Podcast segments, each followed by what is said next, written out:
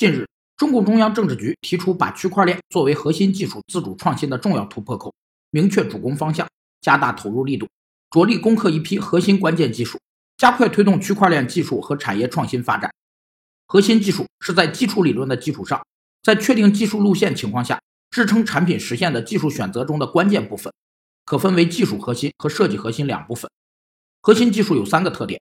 首先，核心技术优势具有不可复制性，是企业基于对产业、市场和用户的深刻洞察以及环境长期孕育形成的，有独特的市场价值，能解决重大的市场问题。其二，核心技术开发投入大、周期长、代价高。